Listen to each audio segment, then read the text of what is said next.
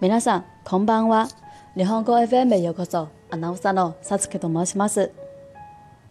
僕は若すぎて、相手、わかんなかった。その時はわかんなかった。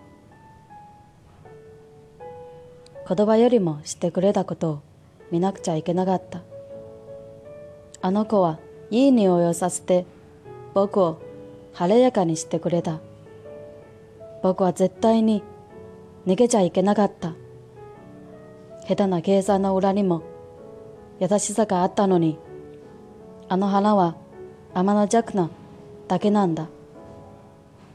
でも僕は我が好きだから愛することって何なのかわかんなかった。以上です。ご清聴ありがとうございました。ではまたね。